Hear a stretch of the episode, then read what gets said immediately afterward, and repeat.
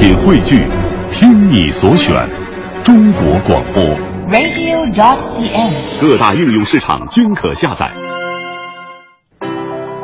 观点、解析、分享，带上你的思想，观点碰撞。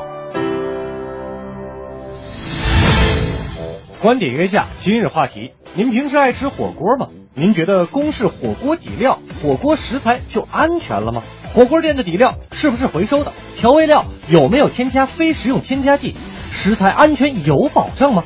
浙江今年推出了新规，火锅店必须向消费者公示自制底料、调味料的成分。那么这一规定是不是就能够保证火锅的安全和卫生呢？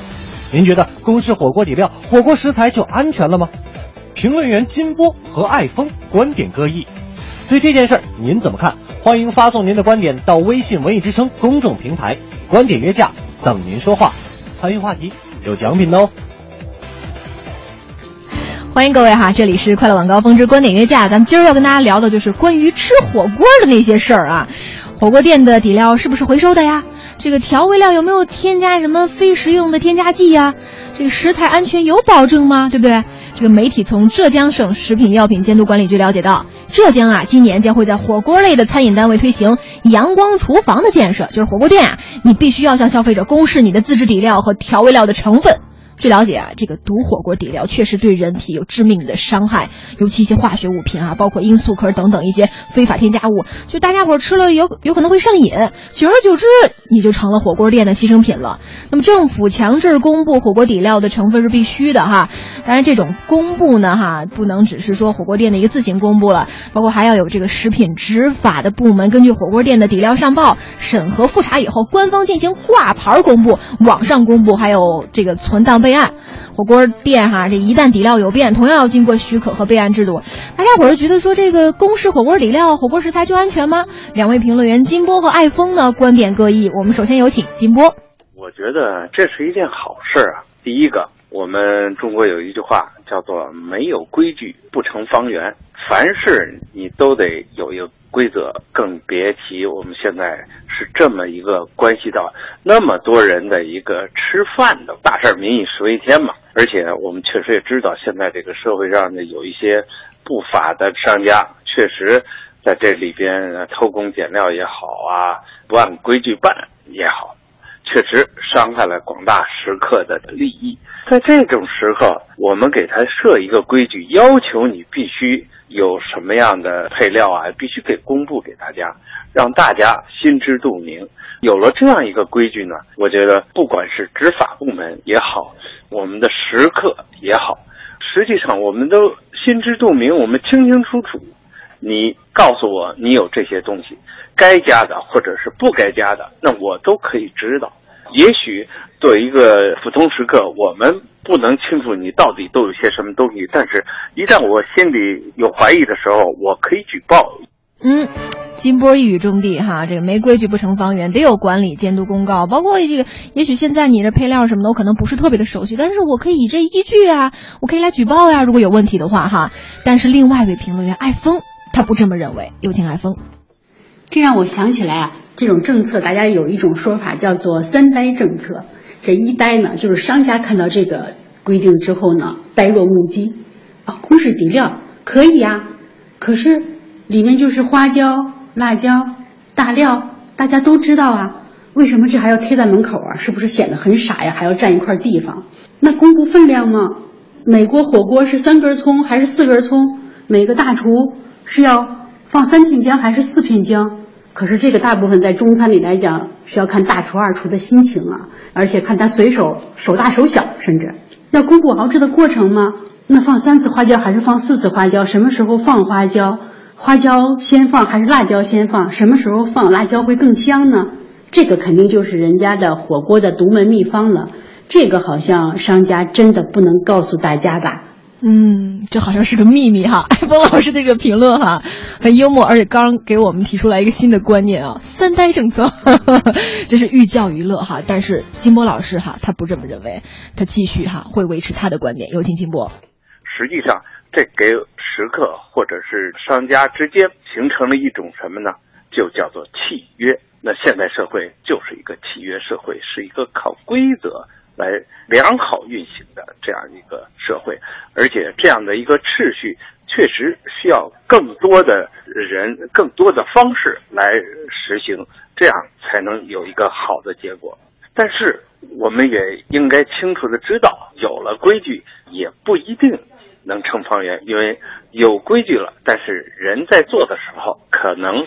会有一些偷奸耍滑的人，可能会有一些偷工减料的人，还有可能为了一些目的、为了利益来走偏门的人。但是，如果说有了规矩也不能成方圆，那么没有规矩是更的绝对的不能成方圆。我们能想象，我们现在这么多车辆，没有红绿灯，没有车辆的这种运行的线路。我们能有一个良好的秩序吗？不可能，没有规则怎么可能呢？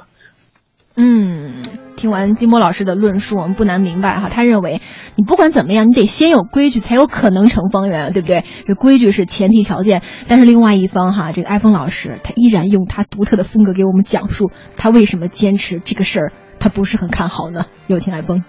哎，再来说这第二呆，消费者发呆了。消费者看到这个公式之后也会觉得很奇怪，花椒、辣椒、大料，这些我都知道啊，你告诉我干嘛呀？你是以为我傻呢，还是以为我傻呢？如果这个公式的底料里面出现，比如说麦芽酚、乙基麦芽酚这些东西，那我还真是不知道这是什么东西，这专业名词，那这个恐怕也不是消费者才能够知道的。所以让消费者看到这个，要么就是很简单的底料，要么就是很复杂的这种化学成分呢，两边消费者都没有意义，一个没法看懂，一个完全知道。所以从这个角度来看的话，消费者好像也没有办法来帮助监督这个底料是不是安全啊，放心啊。嗯。听完这个艾峰老师给我们讲述的消费者的第二代，我们确实是认为，哎呀，如果真的到这个火锅店看到这个公式的火锅底料、火锅食材，有可能看不懂，或者是看得云里雾里哈。但是这个另外一位评论员哈，这个金波老师，他既然支持这个浙江的一个当地的政策哈，他自然会有自己的一番言论，有请他来进行总结陈词。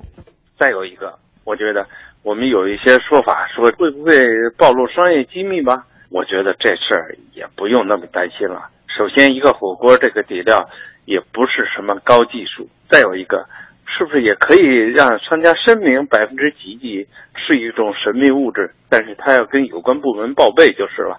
我知道不知道无所谓，但是有关部门要知道。所以这个用所谓的商业机密来要求不予公开这事儿。似乎也站不住脚。还有一个重要的问题就是，我们不能因为一个规则的建立可能还不够完善，就去质疑或者否定一个规则建立的必要性。这样呢，我觉得那就是真是本末倒置了。我们应该进一步的、一步一步的、稳步的向前推进，让这个社会更有规则、更有秩序的运行。而不能说，因为馒头吃了可能会噎死人，结果我们就不吃馒头。馒头还是要吃的，要不然会饿死人。而且呢，馒头要一口一口的吃。嗯，最后用一个生动形象的比喻，吃馒头这个道理，告诉我们规则的必要性。但是另外一位评论员艾峰哈，他就要跟我们说到了这个大家可能很好奇的第三呆到底是什么原因呢？有请艾峰。再说这第三呆，这第三呆呢，就是执法监督者看到这个这个政策的实施的时候也会发呆了，这怎么办呢？是花椒、辣椒、大料这些东西，大家都知道啊，都在食品安全范围内呀，公布公示其实也没有意义呀。而且我们看这个政策制定的初衷呢，为什么要强制公布这个底料？我想啊，政策是好心，它是要公布呢，是希望呢能够让火锅底料能够。放心，因为现在我们看到有些东西，有些商家会使用什么违法添加剂呀，呃，罂粟壳啊，还有地沟油啊，还有石蜡呀，但是没有一个商家会公示说自己使用的这些地沟油啊、罂粟壳啊，那不用公示，只要他一只要他一有这个线索，工商卫生部门马上就会来了，早就把他给关门封店了。所以这个政策是好心，但重要的是像这样的政策制定出来要首先考虑它的可操作性。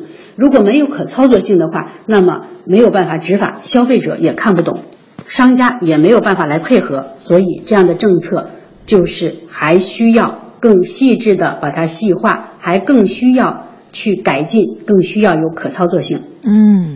两位评论员已经说出了他们各自的观点，大家伙有什么看法呢？都可以发送到平台上搜索微信“文艺之声”啊，公众平台“观点约架”等您说话。问问大家，您平时爱吃火锅吗？您觉得这个公式火锅底料还有这个火锅食材呀，它就会安全吗？刘乐，你觉得呢？我觉得这就这规定吧，有点咸吃萝卜淡操心了。这个你。应该是加大力度去监管，而且你说人家这个真的，我给你公示出来，你又能怎样呢？说说实话啊，咱老百姓吃一味好就得了。你真的到火锅店，人家给你公示了啊，我们这里边用的是蓖麻油是吧？我们用的是这个橄榄油，对。然后我们用的是这个哪哪哪的芝麻酱，哎，哪哪哪的上好的什么什么食材啊？对，你有什么用呢？我们吃了，嗯，还行，这咸淡味还可以。那我们也吃不出来呀，对不对？但是你说这种东西其实就是良心活你要是认认真真的这个把东西都弄得干干净净的，我们肯定是很高兴。但是你真的做不干净的话，我们有什么办法？你就算公示能怎样？我又不能说把你这一锅汤全倒出来，我自来找那个食品检测机构给我检测一遍。那您这吃一顿饭成本太大了，不是？所以这就给这个相关的这个管理监督部门提出了一个很严峻的一个一个要求和和条条件了，就是说，对，你们制定出了政策，好，你让他们公示，你们怎么去监管？遇到问题以后，你们怎么去对症下药？对，可操作性，刚才这个艾峰老师说了，这个就显得就是可能是核心问题了。金波老师最后说的跟那个艾峰老师最后说的差不多，就是。用金波老师那个，你得有这一馒头，但是这馒头您得是一口一口的吃，不能说一下吃一胖子，那是不可能的事情，对不对？来看看大家伙的留言吧，哈。嗯，这个恩恩他说，不光是火锅底料应该公示，我觉得那个满大街流行的这个麻辣烫底料也应该公示公示。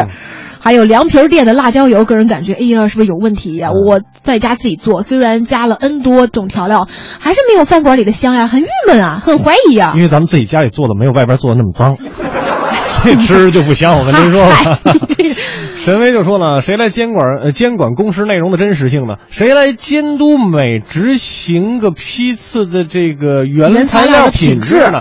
还有每次制作过程当中的食品安全呢？公示只是第一步，还要等更加有效的手段措施。没错，哎，说的很有道理哈。包括这个猛子说，如果公示只火锅店要公示，其他类别的饭店是不是就偷着乐呀？哎，我觉得很对。对，火锅烤鸭店，对不对？北京什么还有什么？以后所有涮土店，所有的火锅店全改成麻辣烫。哎，我们不是火锅店，我们卖麻辣烫的。